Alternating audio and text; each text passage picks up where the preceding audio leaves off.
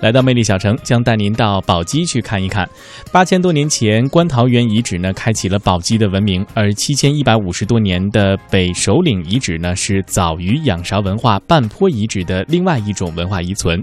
五千多年前的炎帝也是在这里开启了中华农耕文明。那今天的魅力小城，我们就一同走进宝鸡，感受这里悠久的历史文化。宝鸡对于我来讲。是一个既熟悉又陌生的地方。说到熟悉，是因为每次坐火车回家的时候都会路过宝鸡。作为我国西部地区重要的铁路枢纽，宝鸡也成为了去甘肃、进四川的必经之地。说到陌生，是因为每次只是路过宝鸡，仅仅只是在站台上的停留，并没有真正的走进宝鸡，未免。有些遗憾。宝鸡这个地名听上去是不是非常有意思呢？其实这个名字是有些来历的。据说这个地方过去存放过国宝，又出现过天机明教之祥瑞，所以就用宝鸡来命名了。在今年的九月初，我第一次走进了这片神秘的土地，对我来讲。宝鸡的一切都是一场梦，一段未解之谜。时间：二零零七年九月一日，地点：宝鸡市眉县太白山，天气：阴。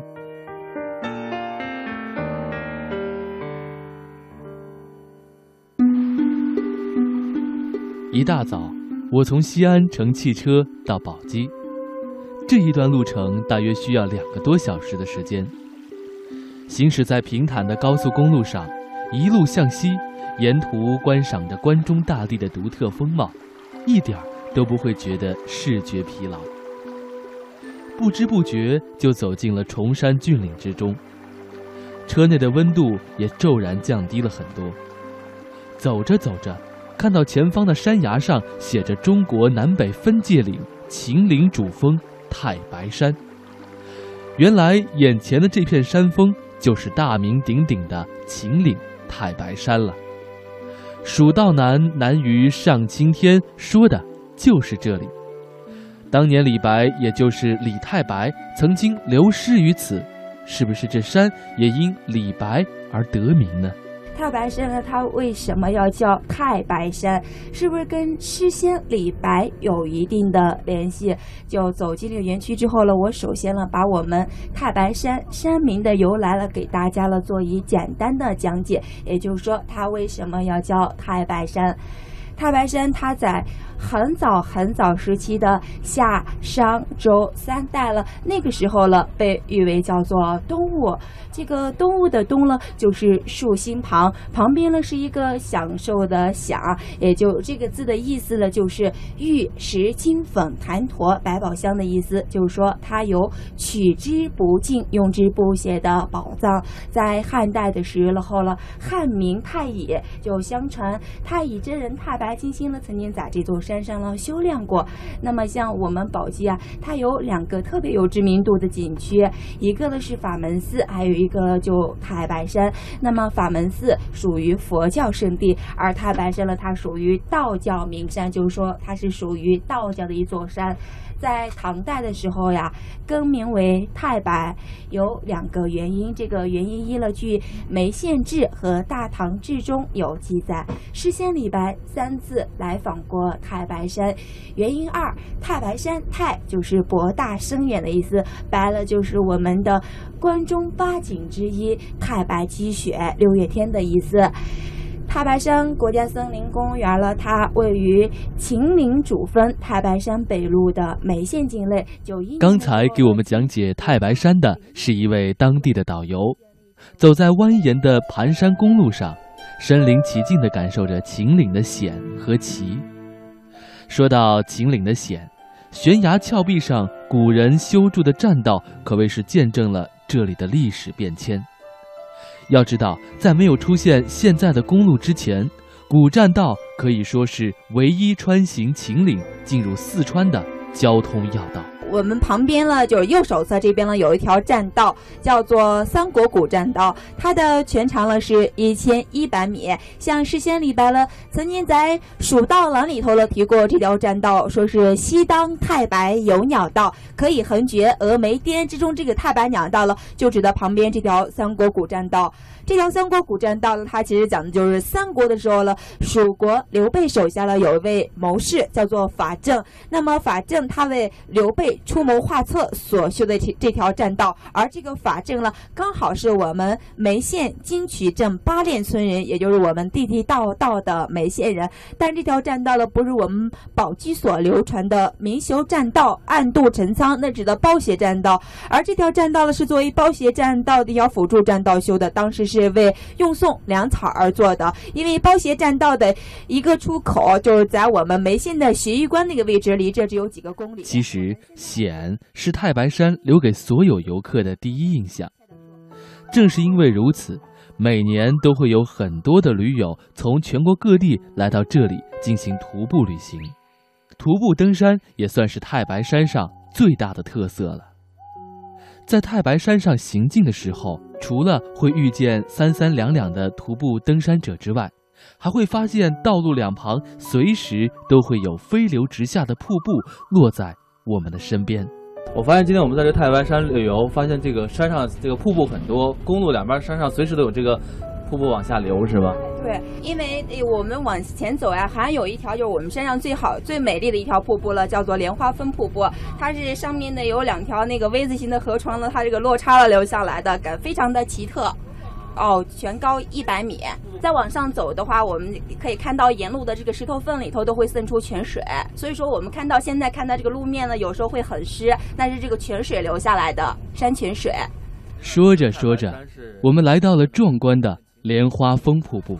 哇，我们现在是在太白山的这个瀑布旁啊，这边风很大，然后水也很大啊。我们今天看到这个瀑布呢，是很难得一见的，它这个水雾了非常的大，就是它最壮观的时候，就是怎么的一个壮观法，就是你站到这边的这个墙角根，它这个水雾呢都可以溅你一身，就形容它这个壮观的那种程度。它的全高呢是。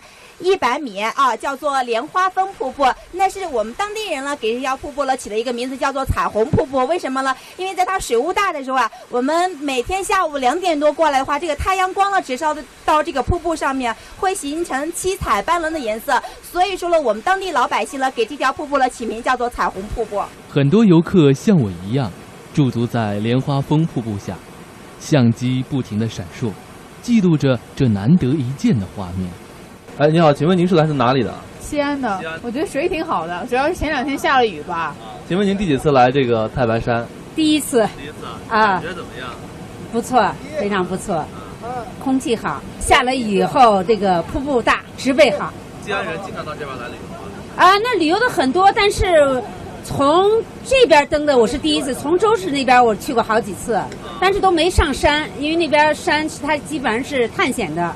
哎，对，他一般都是穿越的人去，我们一般就是到就是路比较就属于那种休闲游。不同的旅游方式选择不同的路线是吧？对对对。短暂的户外采访忽然让我觉得有些冰凉，虽然只是九月初。但是秦岭太白山的温度让很多穿着单薄的游客无法身临其境地走进大自然中。我刚才早上的时候看到大家都穿的裙子，穿的短袖，然后我说可能不行，然后结果他们说你们最多走到世外桃源。我们导游每天上山的时候在山上备了一个长的羽绒服，七八月份都穿，真的。所以这是给游客提醒。然后如果说我们今天到缆车跟前的话，大家穿成这样简直就是惨不忍睹。今天不去吧？不去不去不去。真的，我觉得要要。挺冷的，我觉得现在已经九月份了，在在他这儿感觉也就是咱们像北京的话，差不多要到十月下旬的温度了。瀑布的感觉怎么样？哦，很壮观，也很美丽。但是很冷，没法看是吧？对，没法下去看。时间已经接近傍晚了，太白山的顶峰拜仙台是不用去了，所以对于我们这些毫无准备的游客来讲，也就不必担心山上的寒冷了。不过要提醒收音机前的您，如果下一次等您来到太白山旅行的时候，一定得注意保暖。无论是什么季节，都要多带几件衣裳。太白山国家森林公园的停留是短暂的，不过置身其中，城市的浮躁和混沌便被自然的古朴纯美所隔绝。你仿佛会进入到另一个天国，心情一下子清爽起来。奇山秀水、峻石、浓雾、微雨、阳光组成的三十六公里的立体长卷，徐徐向你展开，让你目不暇接，心旷神怡。在即将结束太白山游览的时候，当地人盛情地邀请我们一行人去感受一下太白山的温泉浴。听当地人说，常洗温泉有益健康。在这样一个神清气爽的太白山下泡温泉是怎样的一种感受呢？洗温泉什么感觉？纯正的感觉，回到了大自然，舒服，有一种浑身滑溜溜的感觉，挺舒服的呀。这个水恰到好处啊，既暖和又不是特别热，真好啊！登完太白山，通过泡温泉的方式来解乏，真是一种悠哉悠哉的享受。看着大家泡得那样舒服，还真是有些羡慕。其实全国各地有温泉的地方真的很多很多，那么太白山下的温泉和其他地方的温泉有什么不同呢？太白山这个温泉呢？历史悠久，水质良好，所谓历史悠久啊，距今已经有三千二百多年的历史，这在历史上很有名的。它起源于周，鼎盛于隋唐，其中的隋文帝、唐高宗、唐玄宗、唐太宗，玄宗带的杨贵妃曾三次到这个地方来。这儿从历史上讲的话，比华清池还要早二百年。而且建有这个唐行宫，现在我们把这个开发成了温泉之旅，作为太白山旅游的一个特色。它里边儿水质优良，含有二十多种对人体有益的微量元素。比如说有哪些呢？钾、磷、氡、铁，共有二十多种，对人身体啊都是非常有益的这种微量元素。而且这个东西呢，开发出来以后，可以治一些类风湿。包括这个关节炎，这个很多人在这个地方进行过实验，呃，疗效相当好。咱们这个温泉的这个泉眼啊，是在什么地方？这个泉眼呢，最早的有起眼，都是在咱们过了河以后啊，这边有一个汤峪温泉疗养院，哦，这是最古老的。就是说，咱们太白山这个地方地热资源是非常丰富的。对，地热资源实际上就是讲通俗一点，就是死火山。您刚才说，就是说咱们这个温泉其实很早就有了，古代时候人就开始洗温泉了啊。我冒昧的问一下，您洗过这儿的温泉吗？哎呀，我是当地人，我小的时候就在这洗，洗完以后跟那个锅炉水啊，明显的是两个感觉。啊锅炉水洗了以后啊，那个皮肤好像有点炸裂，那么稍微有那么点味道。这个呢，纯粹是啊很光滑。悠久的历史传说，独特的地热资源。构成了太白山温泉独特的人文气息。听了专家的介绍，眼前的温泉应该可以让我们好好的去享受一下。除了享受温泉的滋养，更是去回味一种文化。哎，您好，请问您是来自哪里的呢？我是宝鸡的。您常来这里泡温泉吗？我还第一次。泡温泉什么感受？觉得挺好的。环境好，而且这个水质也好。这个水质就是含有很多种矿物质，对人体有这个很健康，是有很大很大帮助。太好了，在一个县里居然能够泡到这样的温泉，在太白山脚下居然能够泡到这么好的温泉，让我们出乎意料，这种感觉很好。哎呀，很舒服，呵 呵福利很大，非常放松啊，感觉皮肤也很滑腻，很 爽。洗温泉感觉对身体很舒适，皮肤得到滋润，有一种冷水浴场所没有的这种快乐。